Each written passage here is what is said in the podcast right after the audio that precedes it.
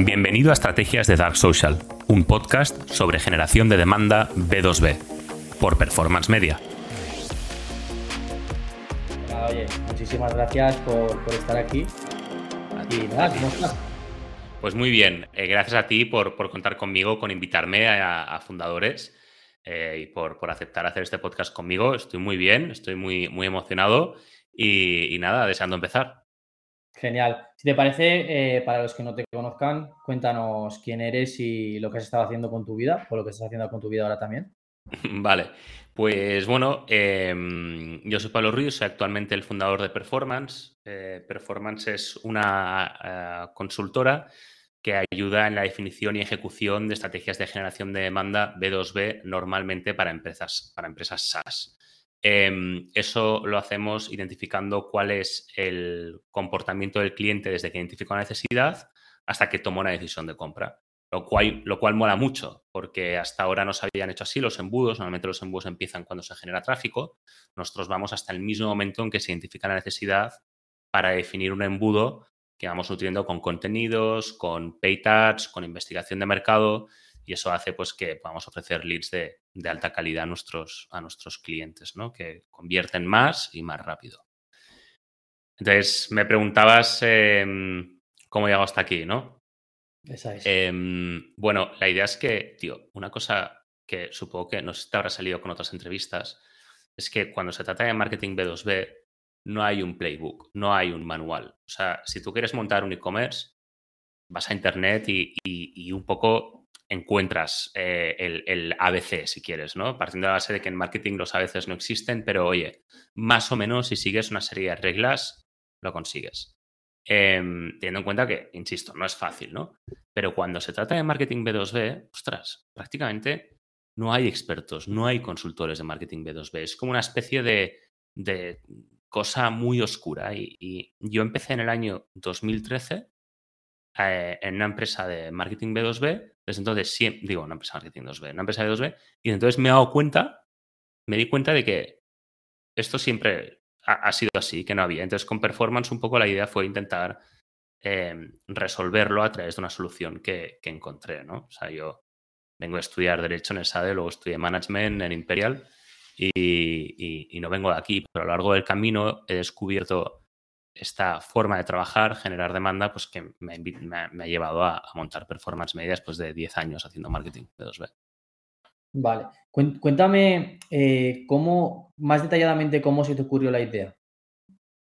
Pues lo que te decía, o sea, yo haciendo marketing B2B, ostras, es que he hecho de todo. O sea, desde la primera empresa en la que trabajé, cogí la maleta, me fui a China a hacer eh, road trips prácticamente, visitando clientes, yendo a, ferias comerciales eh, con muestras, visitando clientes que estaban en China, Japón, Singapur, Corea, me lo he pateado todo. Y, y ostras, me pareció una forma de hacer marketing B2B en su día, en lo del año 2013, un poco, pues, demasiado antigua, ¿no? Eh, pero tampoco le presté demasiada atención. Monté mi primera startup en el año 2015, que era una fintech, y ahí empezamos con todo el tema de, email marketing personalizado, nada de newsletters. Claro, no había GDPR. Eso era una locura. O sea, mandábamos 2.500 emails al día desde varias cuentas distintas, em, eh, con una tasa de respuesta del 70%. Eh, teníamos un embudo, un embudo brutal, pero brutal. Y, y claro, como la gente no sabía que eso existía, que te podían mandar emails, que salía Buenas tardes, Jordi. Espero que estés teniendo un buen martes. Eh, he visto que eres el CEO en Fundadores. Em, me encantaría hablar contigo. Tío, la gente respondía, ¿sabes? Y te mm. podían decir, tengo la necesidad, no tengo la necesidad. Y, y lo hacíamos eso al por mayor. O sea, yo creo que en aquella época nadie mandaba tantos emails como nosotros y creo que hoy en día nadie se atreve porque el riesgo legal es muy alto. Cuéntalo de GDPR por si hay alguien que no lo conozca. Claro, GDPR es la política, bueno, la normativa que hay ahora mismo de protección de datos, que lo que hace es que te impide poder enviar un email frío, es decir, un, email no solicitado de carácter comercial a alguien. Em, en aquella época no existía, era mucho más antiguo. Yo, decir, yo prácticamente casi que ya en el momento en que me he puesto en el mundo profesional eso ya existía, entonces no he vivido otra época en la que no exista. Pero bueno, por si alguien no lo conoce, ya que le quede claro lo que es. Era increíble. Entonces filtrábamos por posición, hacíamos segmentación de cuentas, hacíamos todo y, ahí le dábamos a todo. La ratio de conversión era muy baja y, eso me hizo ya reflexionar por primera vez como el sobre decir, ostras, yo que lo hago el por mayor, que le doy a todo, eh, que le doy a todo pero segmentando, que tengo un volumen espectacular, ¿cómo convierto tan poco? Esto fue como la primera pregunta, teniendo en cuenta que teníamos un producto que había hecho market fit, que era interesante, ¿no? Entonces pensaba, o sea, ¿cómo lo hacen las startups B2B que realmente crecen tanto? Y entonces, hablando con muchas startups, con mucha empresa, me di cuenta que es que la gente, o sea, ahí fuera es, es la guerra, hace de todo. O sea, pero de todo. Cold calling, cold emailing, social selling, pero todo a la vez. O sea, Google Ads sin ningún tipo de sentido, o sea, le dan a todo, ¿sabes? Sin creer, o sea, muchos trabajan muy bien y hacen un embudo creando tráfico y tal y cual, que más o menos tiene sentido, pero en aquella época era, era la guerra. Y luego, poco a poco, a través de 2018, yo creo que no sé si estuvo relacionado o no con GDPR, con mi segunda startup, que era PropTech, era el sector inmobiliario, sí que empecé a descubrir pues, la idea de generar tráfico, llevarlo a tu página web, crear embudos. Pero claro, yo pensaba, esto no tiene sentido. O sea, me está diciendo de repente un marketer que le pegue a Google Ads a saco.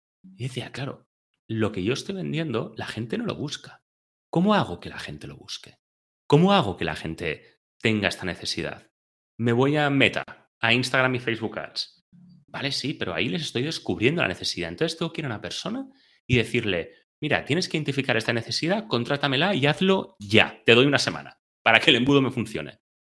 Y, y tampoco. Entonces llegaban los leads a ventas, convertían muy poco, tardaban muchísimo en convertir ¿cómo puedo recortar el embudo? ¿Cómo puedo? O sea, no tenía ningún sentido. Y te juro que nadie me podía dar una respuesta. Y hablaba con empresas que tenían, me acuerdo hablar con una empresa que invertía 200 mil dólares al mes en Google Ads para sacar leads. Unos embudos brutales, con una conversión bajísima. Yo decía, ostras, o levanto 100 millones, pues esto no hay forma de arrancarlo, ¿sabes? ¿Qué es lo que hacen muchos? ¿Eh? ¿Qué es lo que hacen muchos? Sí, tal cual. Y entonces descubrí el concepto generación de demanda. O sea, por primera vez pude encajar todas las piezas del puzzle, que es, oye, hay que identificar un embudo desde el punto de vista del comprador, desde que se identifica la necesidad hasta que toma la decisión de compra.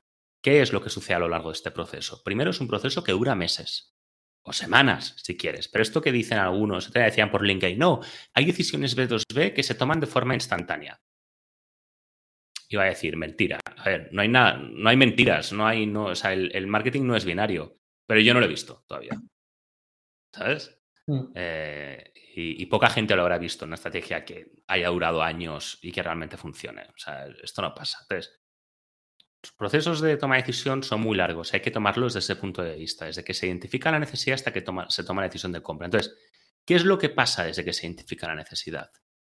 Es que, tío, participas en comunidades, en Slacks abiertos, en Reddit, vas a YouTube, miras, eh, eh, miras en fundadores, miras en otras páginas web de medios especializados, em, te vas a LinkedIn, escuchas podcast, miras vídeos, hablas con compañeros de la comunidad, influencers B2B.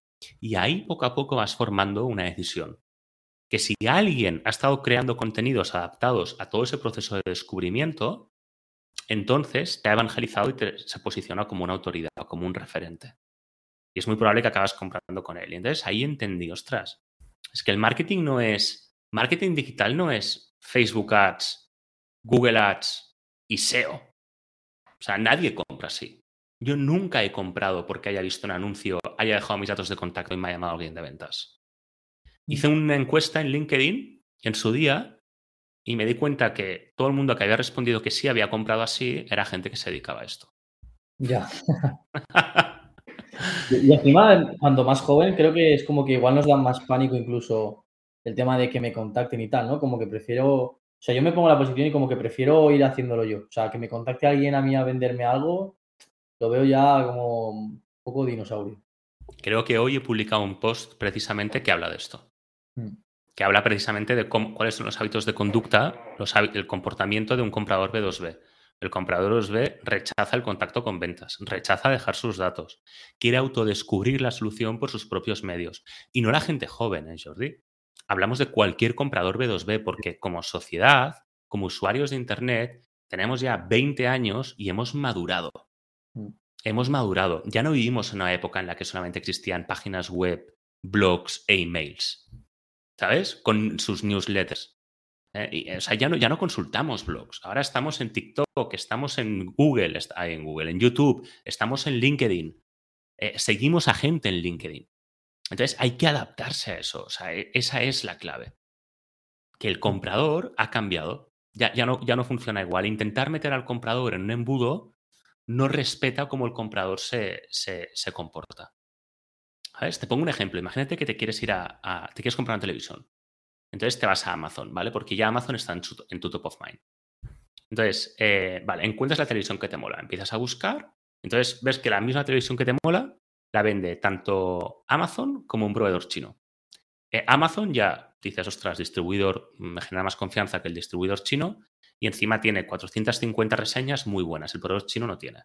Vale.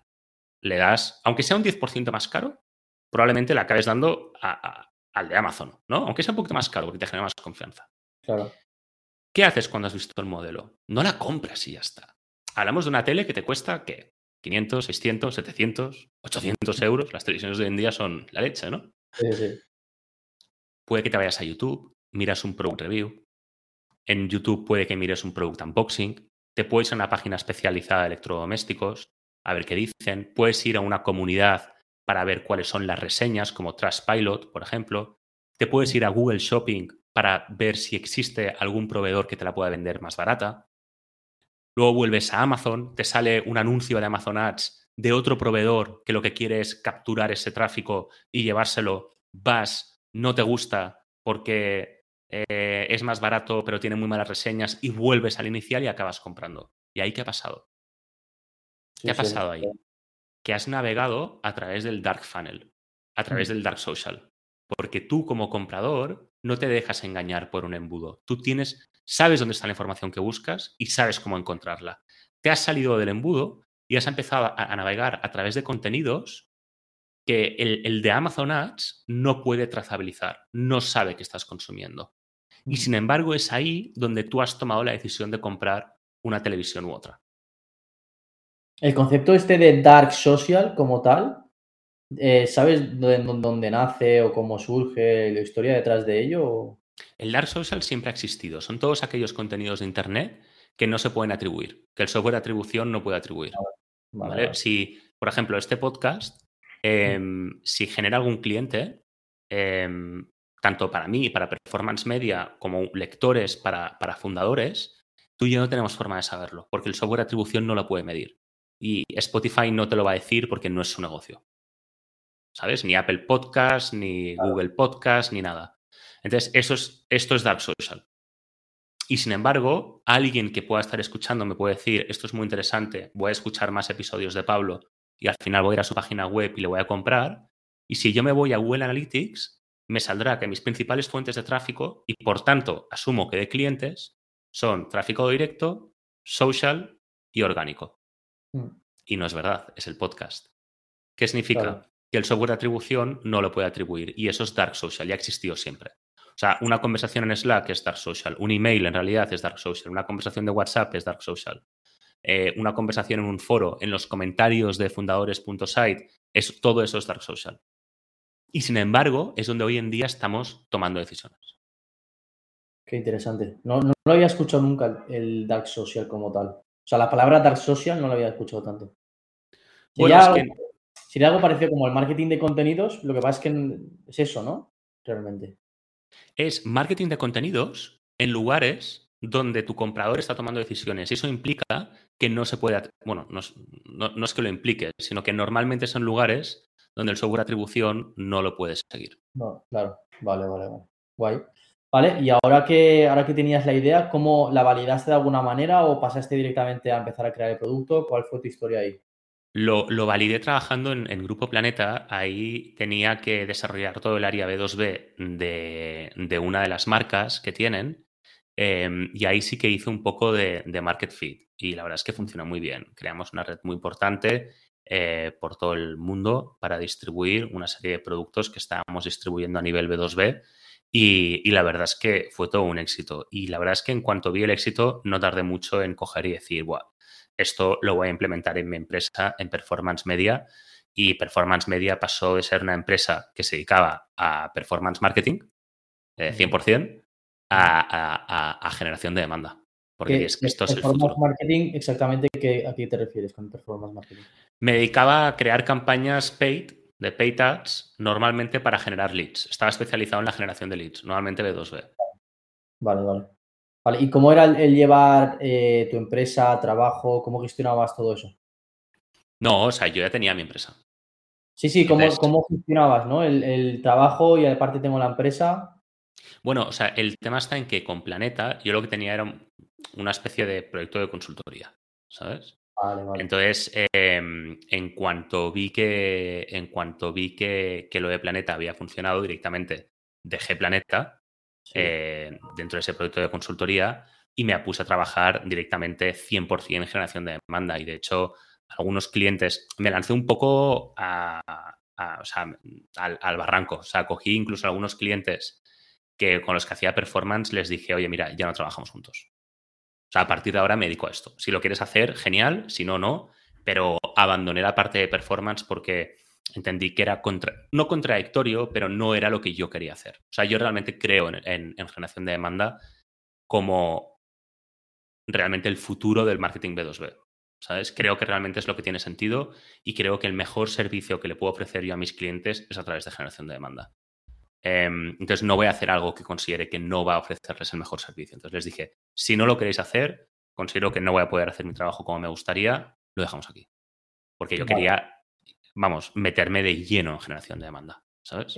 Entonces, eh, digamos que el primer cliente que conseguiste para implementar estas estrategias eh, fue diciéndole eso a tus, a tus clientes de performance. No, empecé con, eh, empecé con una campaña, o sea, no, yo cuando empecé con performance, eh, haciendo generación de demanda, me puse con mi propia estrategia de generación de demanda y account-based marketing. Porque el account-based marketing va muy bien para acelerar generación de demanda. Entonces, eh, ahí capté uno de mis primeros clientes con los que me puse a trabajar y llevo trabajando desde entonces. Em, y, la verdad es que sobre ese cliente me permitió apalancar para, para seguir creciendo en generación de demanda. Vale, ¿qué es exactamente account-based marketing? Account-based marketing es... Em, es lo siguiente. Em, es sencillamente identificar una serie de empresas con las que quieres trabajar para hacer outreach y llegar a ellas y directamente pues, llamar a su puerta, ¿no? Lo que pasa es que eh, a nivel ejecutivo es un poco más específico. Normalmente nosotros lo que hacemos es market research, identificamos cuál es nuestro perfil de cliente ideal, identificamos también qué segmentos de clientes tenemos eh, y lo contrastamos con segmentos de cuentas a los que nos queramos dirigir o de empresas que nos queramos dirigir esto lo contrastamos con el, perfil de cliente ideal y a partir de aquí sacamos una lista de clientes con los que nos gustaría trabajar. Entonces, a partir de ahí desarrollamos una serie de estrategias outreach para llamar a la puerta de estos clientes, que no tiene por qué significar em, te mando un DM por LinkedIn y a partir de ahí espero que me respondas. No, porque identificamos cuál es el comité de compra, entonces a partir de ahí podemos estar haciendo campañas de pay tags en microsegmentadas, o sea, dentro de esa empresa, que solamente llegan a los trabajadores de esa empresa, a través de los cuales les empezamos a lanzar contenidos específicos para esa empresa a través de una campaña paid. Em, entonces, a través de LinkedIn empezamos a llegar a todo el mundo que trabaja en esa empresa. Quizás empezamos a invitar a gente de la propia, del propio comité de compra para que participen en entrevistas que podemos estar haciendo, hasta que al final, de un modo u otro, llegamos a generar una relación de confianza con el comité de compra que nos permiten en algún momento pues eh, hacer una demo de producto.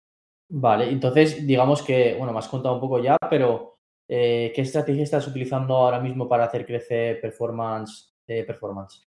Account-based marketing cada día lo hago menos y lo que hago es generación de demanda. O sea, yo con generación de demanda soy capaz de generar los leads que necesito todas las semanas para poder crecer. No me interesa el crecimiento demasiado rápido, pero básicamente lo que hago es, lo que hice en su día fue eh, investigación profunda de mercado, donde lo que te decía, ¿no? Perfil de cliente ideal, aunque no hagas ABM, eh, identificas qué tipo de cuentas tienes ya, qué tipo de cuentas te gustaría tener, eh, analizas a través de entrevistas con clientes cuáles son sus hábitos de conducta para entender dónde están, dónde hay que estar, qué tipo de contenidos lees, leen para tú poder crear ese tipo de contenidos, eh, qué tipo de influencers B2B están siguiendo para ver si has de colaborar con alguno, o tú puedes hacer lo mismo que están haciendo ellos, etcétera, etcétera, etcétera. Una vez has hecho todo eso, entonces nosotros lo que hacemos es muy sencillo, que es LinkedIn Podcast, página web. LinkedIn creamos demanda, es decir, hablamos sobre la necesidad para que nuestra audiencia, nuestro público objetivo, identifique esa necesidad. A partir de ahí generamos una audiencia que se va al podcast. En ese podcast hablamos sobre aquello de lo que mi audiencia quiere hablar y de lo que yo quiero hablar. Muy importante porque muchas empresas normalmente caen en nuestros dos extremos. Y de ahí lo que sucede es que la audiencia más cualificada, que ha pasado por toda la estrategia de contenidos, acaba yendo a la página web donde pide más información. Y, de ahí me salen los leads. Y de ahí, pues, como, a partir de ahí, como todas las empresas. O sea, demo, o sea, lo que llamamos nosotros demo es sencillamente una reunión donde explicamos cómo a ayudar. Pero claro, el resultado de un lead, tío, que ha estado durante semanas, normalmente en nuestro caso son 10 semanas, mm. eh, escuchando tu podcast, siguiéndote en LinkedIn, identificando la necesidad, aprendiéndolo todo sobre ti, hace que tengas reuniones. Te viene hecho ya, te viene hecho. Sí. Y eh, vamos, es que te, encima te metes como mucho dentro del mindset de, lo que es el, tu buyer persona, ¿no? O sea, como que le investigas mucho, qué es lo que haces, qué es lo que te gusta para crearlo y meterte tú ahí y, meterte como en ese hueco que haya de mercado, ¿no? Buscándole por ahí. Es que esa es la clave. O sea, el, marketer de toda la vida, o sea, antaño, se dedicaba a eso. A investigación de mercado. El problema es que nos hemos olvidado de lo importante que es la investigación de mercado. Y la gente dice, ah, no, vamos a testear. ¿Pero qué, qué testear? O sea, ¿vas a empezar a perder el dinero del cliente o el de tu empresa en ver si las cosas funcionan? Siéntate delante del ordenador. Haz entrevistas a tus clientes. Habla con ellos. Pregúntales por qué decidieron trabajar contigo. E, entrevístate con los leads que al final no se convierten en clientes. Pregúntales por qué. Pregúntales a tus clientes a qué medios de, información van, ¿no? O sea, me refiero, eh, ¿En qué redes sociales están? Eh, ¿Qué tipo de prensa consumen? ¿Qué tipo de medios especializados en su sector leen? ¿A quién están siguiendo? Porque una vez tienes toda esa información, luego la estrategia es, mucho más sencilla. ¿Sabes? Entonces, sí, o sea, la investigación de mercado es, es clave y muchos marketers no lo hacen y no entiendo por qué. Y de repente dicen, ah, eh, voy a hacer un podcast. Sí. Y es como, ah, vale, a mí alguna, alguna vez me ha venido diciendo, oye, es que nosotros queremos hacer un podcast. Y digo, bueno, vale, Em, ¿Por qué? Yo creo que quien no lo hace, quien no lo hace y sabe que, lo tiene que hacer, no lo hace porque tiene mucho dinero. Porque ha levantado rondas o yo qué sé, porque, le, porque no tiene un buen CFO a lo mejor. Pero vaya, si tú sabes que, que eso es lo que tienes que hacer y no tienes tanto dinero como para ir derrochando, vamos, es que vas ahí porque sabes que es súper efectivo. Sí.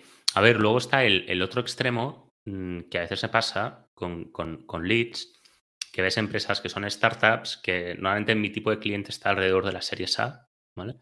Y, los ves con mucha prisa, con mucha, no, prisa no, ansiedad, que es distinto. Mm. Entonces, oye, ¿qué estás haciendo para crecer? Y te sorprendería las empresas que probablemente conozcas que están haciendo cold calling. Llamadas frías, a saco. como cuando la prehistoria. Claro, pero porque el CEO dice, es que necesito leads, necesito convertir. Es vale, estamos de acuerdo. Con cold calling, mm, a ver, vas a quemar tu marca, vas a quemar oportunidades, pero vas a sacar leads. Vale, te lo compro. ¿Qué velocidad de conversión tienes esos leads? Claro, porque es peña que un día le llamas al trabajo y le dices, hey, eh, ¿has descubierto que no sé qué y que te podemos arreglar tal? Esa gente tiene un proceso de toma de decisión va a tener que consultarlo con el comité de compra, bla, bla, bla, bla, bla, bla. Claro, a lo mejor tardas seis meses. Si haces generación de demandas el primer día, vale, leads no vas a tener tan rápido. Pero cuando empiezan a caer, vas a convertir mucho más rápido. Mm. Y eso también ahorra muchos costes. Claro. Pero además de ahorrar costes, eh, respetas tu marca. Construyes un activo que no solamente te da reconocimiento de marca, te da relevancia de marca. Te, permite cuidar más las oportunidades, no desperdiciarlas tanto. Eh, y efectivamente es más rentable porque conviertes más lead a cliente y conviertes más rápido. Porque un, aspecto que muchas startups no tienen en cuenta es lo importante que es la velocidad de conversión. Mm. Porque si, si tres leads conviertes uno al mes, mola. Pero si necesitas, si puedes construir, o sea, convertir esos tres leads, en vez de uno al mes, puedes convertir dos porque vas más rápido, mola más. la ratio de conversión es la misma, pero conviertes más rápido. Porque el crecimiento entonces es exponencial y el impacto que tiene sobre la facturación es, brutal. Igual también, eh, por las, prisas hablo, ¿eh? ¿eh? igual también es porque al, decir, vale, voy a empezar a crear un podcast, es como que los retornos se van a ver, a lo mejor, como que ves que van a llegar a largo plazo y lo que tú necesitas es que ahora mismo caigan leads, ¿no? Claro, o sea, muchos problemas, o sea, muchas startups piensan que el podcast te va a generar leads a muy largo plazo, pero la realidad es que efectivamente van a tardar más en llegar, pero como van a tardar en, convertir menos eh, y, convertirán más, en realidad vas a crear clientes antes que sin el podcast. El problema muchas veces es que a la startup lo que le preocupa es cómo medir y cómo escalar los clientes que genera el podcast. Porque si yo utilizo un software de atribución, Google Analytics, para medir de dónde me vienen mis clientes, eh, si leo bien Google Analytics, Google Analytics me sabrá que no lo sabe, me dirá, perdón, que no lo sabe. Porque mm. mira lo de siempre. Tráfico directo, orgánico y social. ¿Sabes? Eh, y ahí la conclusión sería, eh, vale, invierto más en, Google Search. Y no, funcionaría, estarías quemando dinero, ¿no? O sea, las conclusiones serían erróneas. El problema del podcast es que dices, vale, ¿cómo sé yo que realmente los leads me vienen del podcast. Ahí es cuando tienes que hacer análisis cualitativo, hablar con tus clientes, que es lo que le falla a muchas startups, que no hablan con sus clientes. Porque, eh, claro, yo estoy pensando esto desde la ignorancia. En Spotify se puede poner un link y se ve como en Google Analytics cuando tú entras dentro de Organic Search, se puede ver, por ejemplo, desde LinkedIn cuando te viene, pero ¿se puede ver desde Spotify eso? Sí, claro, que, claro que se puede pero es que muchas personas a lo mejor se van a Google directamente, introducen ahí el nombre y entonces Google lo lee como tráfico directo. Otras directamente lo tendrán en el top of mind y entonces un día hablando con el CEO, hablando con el CMO, con el Head of Growth, con el VP of Sales, buscan una solución y dirá, espera que yo la tengo, le pasa el enlace al otro y el otro accede. O compartirán el episodio del podcast en Slack y de Slack saltan a la página web. Mm. Entonces, Sí, se puede intentar medir todo. La realidad es que no lo vas a conseguir. Es complicado, es complicado. Es complicado. Por el Dark Social. Entonces, lo que hay que conseguir es que el Dark Social funcione. O sea, en vez, en vez de tenerle miedo, lo que hay que hacer es abrazarlo. Porque, quieras o no, es como se comporta la gente. O sea, y el problema es cuando dices, no, voy a construir un embudo. No, tío, no vas a construir nada.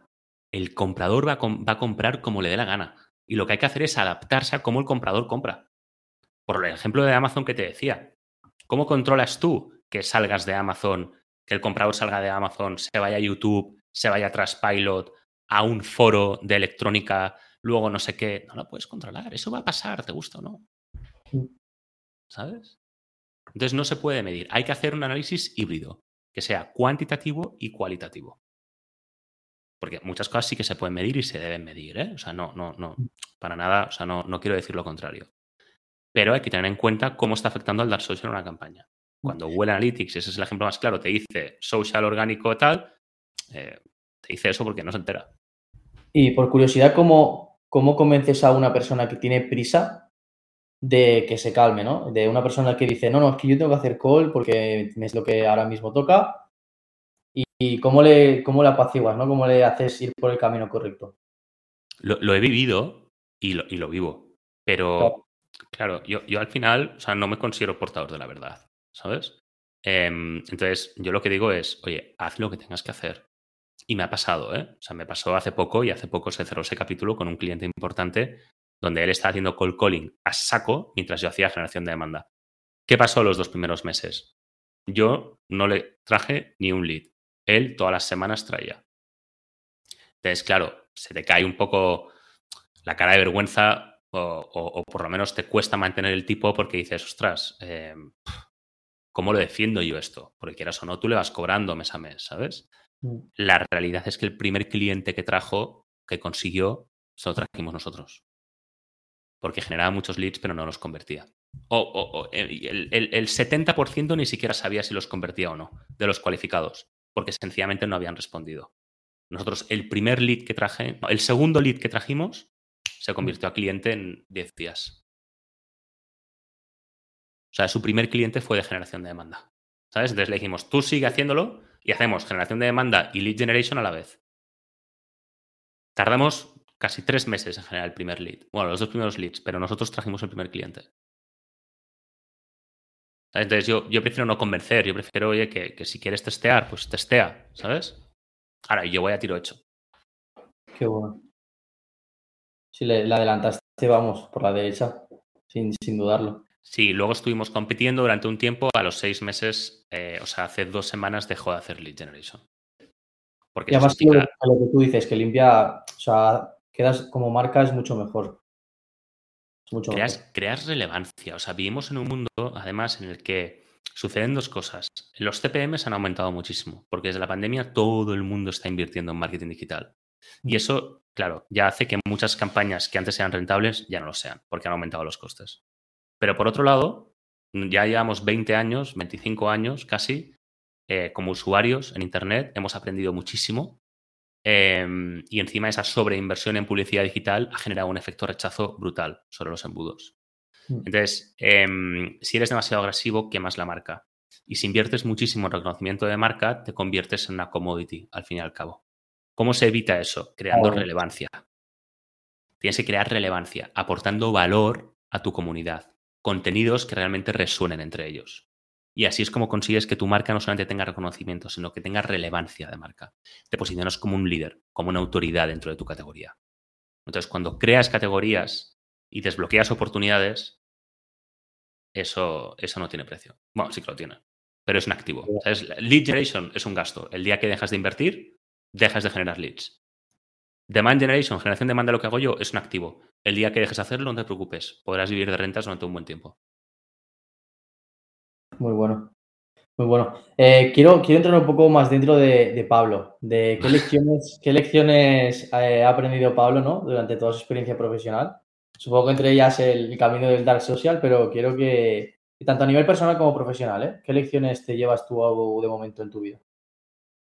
O sea, te hago claro que el, foco es clave. Em, sobre todo, mira, en, generación de demanda es clave tener foco y comprometerse con la estrategia porque funciona. Pero a nivel de, startups, tío, el, foco es clave. Foco es clave. A mí cada dos por tres me, me están despistando, me despisto yo con, otras cosas. Al final lo que digo es, no, la única forma de que salga esto es teniendo foco, empujando, concentración, ¿sabes? Teniendo todo tu espíritu metido en una cosa para que salga.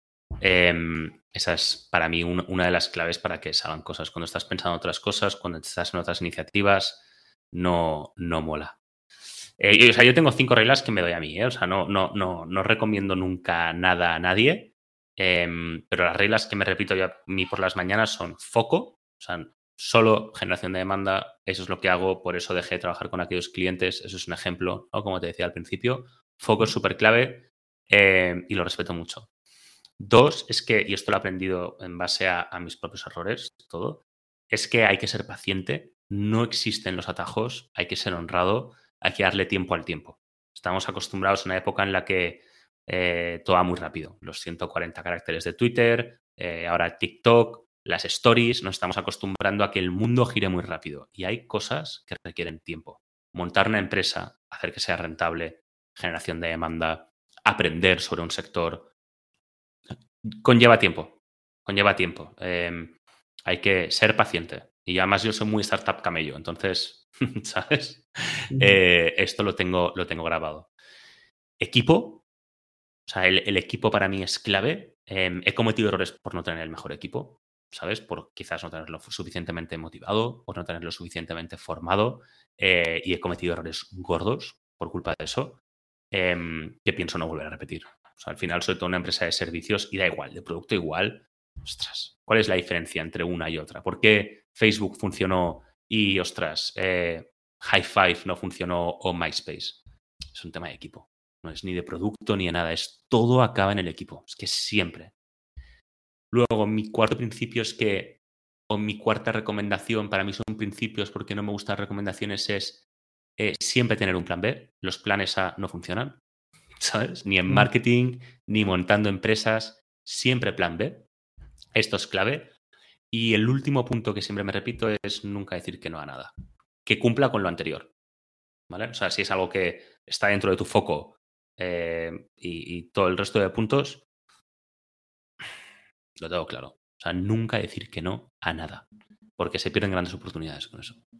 Mm, eso es verdad, ¿eh?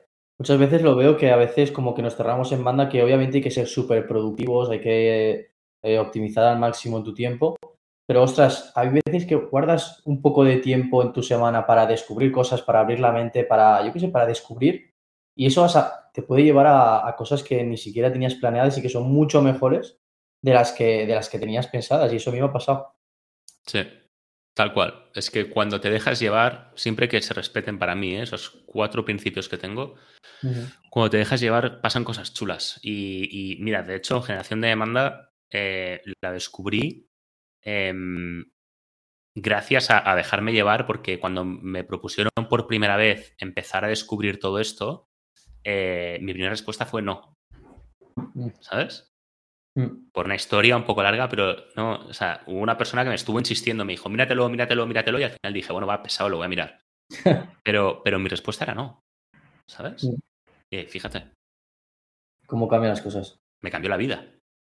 Sí, también a veces, pues cuando, queremos insertar o, adaptar o adaptarnos a un nuevo concepto, lo que sea, a veces somos reticentes, pero necesitamos asimilarlo en nuestra cabeza, eh, con el tiempo madurarlo y luego somos como más capaces de, abrirnos a ese concepto nuevo, ¿no? A veces pasa.